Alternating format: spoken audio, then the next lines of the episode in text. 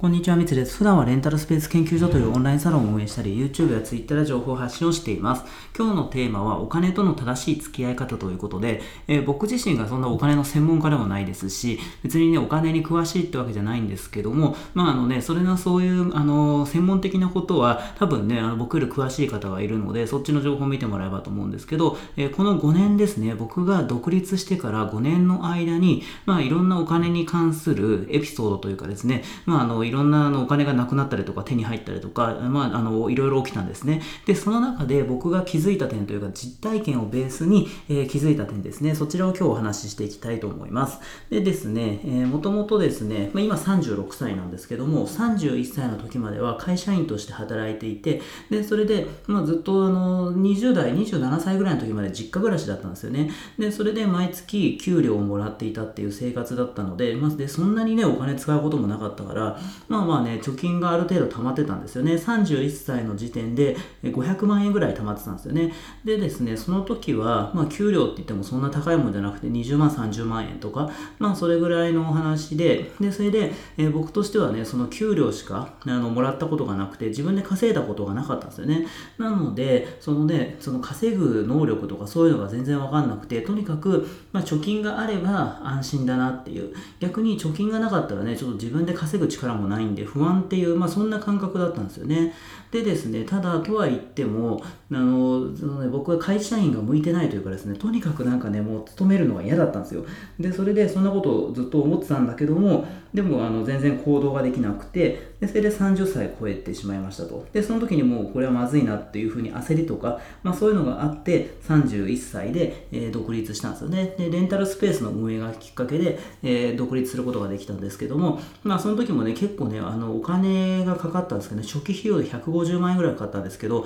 まあね、この生活ずっと続けるよりはいいかなと思って、で、それでもうあの使ったんですよ。150万円出したんですよね、貯金から。でですね、そこから、まあね、150万円はかかったけども、何ヶ月かして、半年ぐらいで、あのね、うまくレンタルスペースが回って、で、初期費用回収できたんですよね。で、その、あの、そういう経験したことでですね、あ、これって普通に貯金をね、ずっと残してても、そんなね、増えることはないないけども、でも、それをこう、うまく投資というかですね、事業に使うことによって、もっとお金が増えるなっていう、逆にね、貯金しとくともったいないなっていう風な感覚になったんですよ。でですね、そこからまあちょっとね、僕は極端な性格っていうのもあって、で、貯金しててもね、しょうもないっていう話で、で、それでね、どんどん使っていくんですよね。で、しかもその使っていく内容っていうのが、僕はそのビジネスをね、どんどん展開しようと思ったんで、いろんな人にね、こう会って人脈を作ろうと思って、で、それでね、会いまくってたら、結局ね、詐欺に遭っちゃって、で、それで、あの、もうそのね、残りの貯金はね、もう一瞬にしてなくなっちゃったんですよね。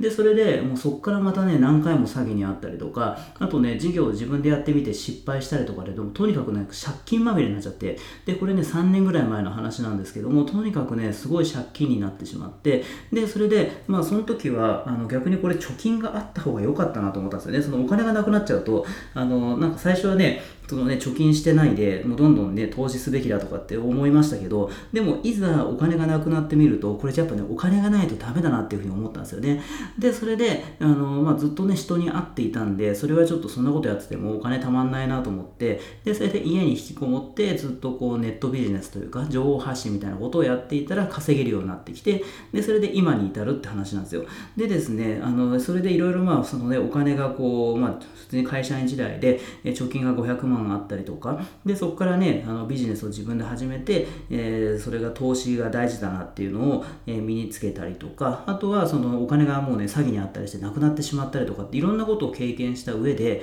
で今思うのがやっぱりですねそのまあ貯金はねあ、まあ、ないよりはねそれはあった方がいいかもしれないけど。でも思うのがやっぱりね貯金よりもその稼ぐ力がどれだけあるかっていうことが大事だっていうふうに今すごい実感していまして。で例えばその貯金がま500 500万円あったとしてもそれでねあの給料がね全然少なかったらそれってちょっと怖いですよね。不安ですよね。でも逆にあの貯金が全然なかったとしてもえ、稼ぐ力が毎月何百万も稼げますみたいな、そんなぐらいの力があるんだったら、まあ、全然ね、貯金なくてもいいし、むしろね、あの、なんなら借金があっても、そんなに気にならないと思うんですよ。なので、僕としては、とにかくね、稼ぐ力、そこをつけるためにどうすればいいかっていうところに、え、お金を使うべきだなっていうふうに思ったりしたんですよ。なので、まあね、そのいろいろ僕話しましたけど、とにかく、えー、僕としては、まあそのレンタルスペースっていうのが、まあ起業のきっかけで、で、それを通じてね、あの、いろいろ得るものがあったので、まあそれやってよかったなっていうことだったりとか、あとは、その今は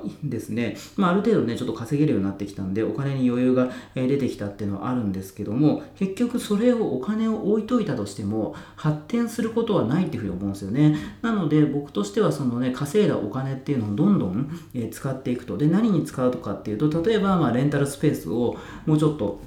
店舗を増やしたりとか拡大するお金だったりとかあとは自分のこの成長のために、まあ、今だったらそういう情報発信したりとか、まあ、ネットビジネスなんかもちょっと取り組んでいるのででそれにまつわる、えー、そういう例えば教材を買うとかね、まあ、教材を買うってもね、まあ、あの数千円とか数万円なんでねそんなに投資ってわけじゃないですけど、まあ、でもそういうとこにお金使ったりとか、え、新しい、ね、ビジネスを考えたりとか、まあ、そっちの、えー、何かねそのなんか無駄にね物を買うとかじゃなくて、えー、自分の資産になるような投資するようような、えー、そんなお金の使い方ができれば、えー、僕としてはいいんじゃないかなというところですね。なので、この5年間の間に学んだことっていろいろあるんですけども、まあ、とにかく繰り返しになりますけども、まあ、貯金額よりも、やっぱりその稼ぐ力ですかね、お金を生み出す力っていうところが、え、ないと、結局いくら活性でというかですね、いくら貯金があったとしても、それって不安なままな感じがするんですよね。だから例えば宝くじとかね、もし偶然パッと当たってね、1億円が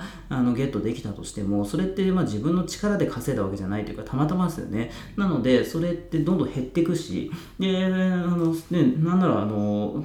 宝くじどっかで聞いたことあるんですけど宝くじをが当たって億万長者になった人の8割は破産するとかなんか聞いたことあるんですよ。そのあの当たった金額が、えー、全部ねお金がなくなるんじゃなくてそれどころか破産するっていう。だからそのねあの自分の能力以上のお金を手に入れてしまってでそれでその生活レベルがね変わったりしてでそれであのお金をどんどん使ってしまうと。でそれでどんどん減っていってでも結局自分でね稼いだわけじゃないんでお金が増えていくこともなくで減っていくんだけども生活レベルは、えー、元の状態に戻すことができなくて破産するみたいな。なんかね多分そういうことだと思うんですけどとにかく、まあ、そういうあれなので、まあ、お金に振り回されるんじゃなくて、まあ、自分でお金をコントロールするっていうところですかね、まあ、よく多分なんかこういうのもねあのいろんな人言ってると思いますけどでもとにかくそういうのが大事なのかなっていうのを、えー、この5年ですかね。僕が独立してから、まあ、いろんなもうねあの借金まみれになったりとか苦労もありましたけどやっぱりまあその時もね、まあ、その時はでもねもうそんなあの悠長なこと言ってらんないですよね。とにかくお金なくてで借金なんで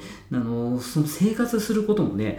いやねできないんじゃないかっていうね、まあ、そういう不安だったりとかね精神的に追い詰められてそんなねなんか客観的に見たりとかなんかね、あのー、そういう高い視野でね見たりとかってなかなかねそういう状況に陥ったら難しいですけどでもやっぱり今思うのはとにかく稼ぐ力、えー、っていうのを身につけるっていうところが、まあ、僕の中で大事かなってでまあ貯金もねあのあった方がいいっちゃいいかもしれないですけどでもそれよりも、まあ、僕としてはあのなんかあんまね あの貯金使えっていう話でもないですけどなんか残しててもねしょうがないっていうかね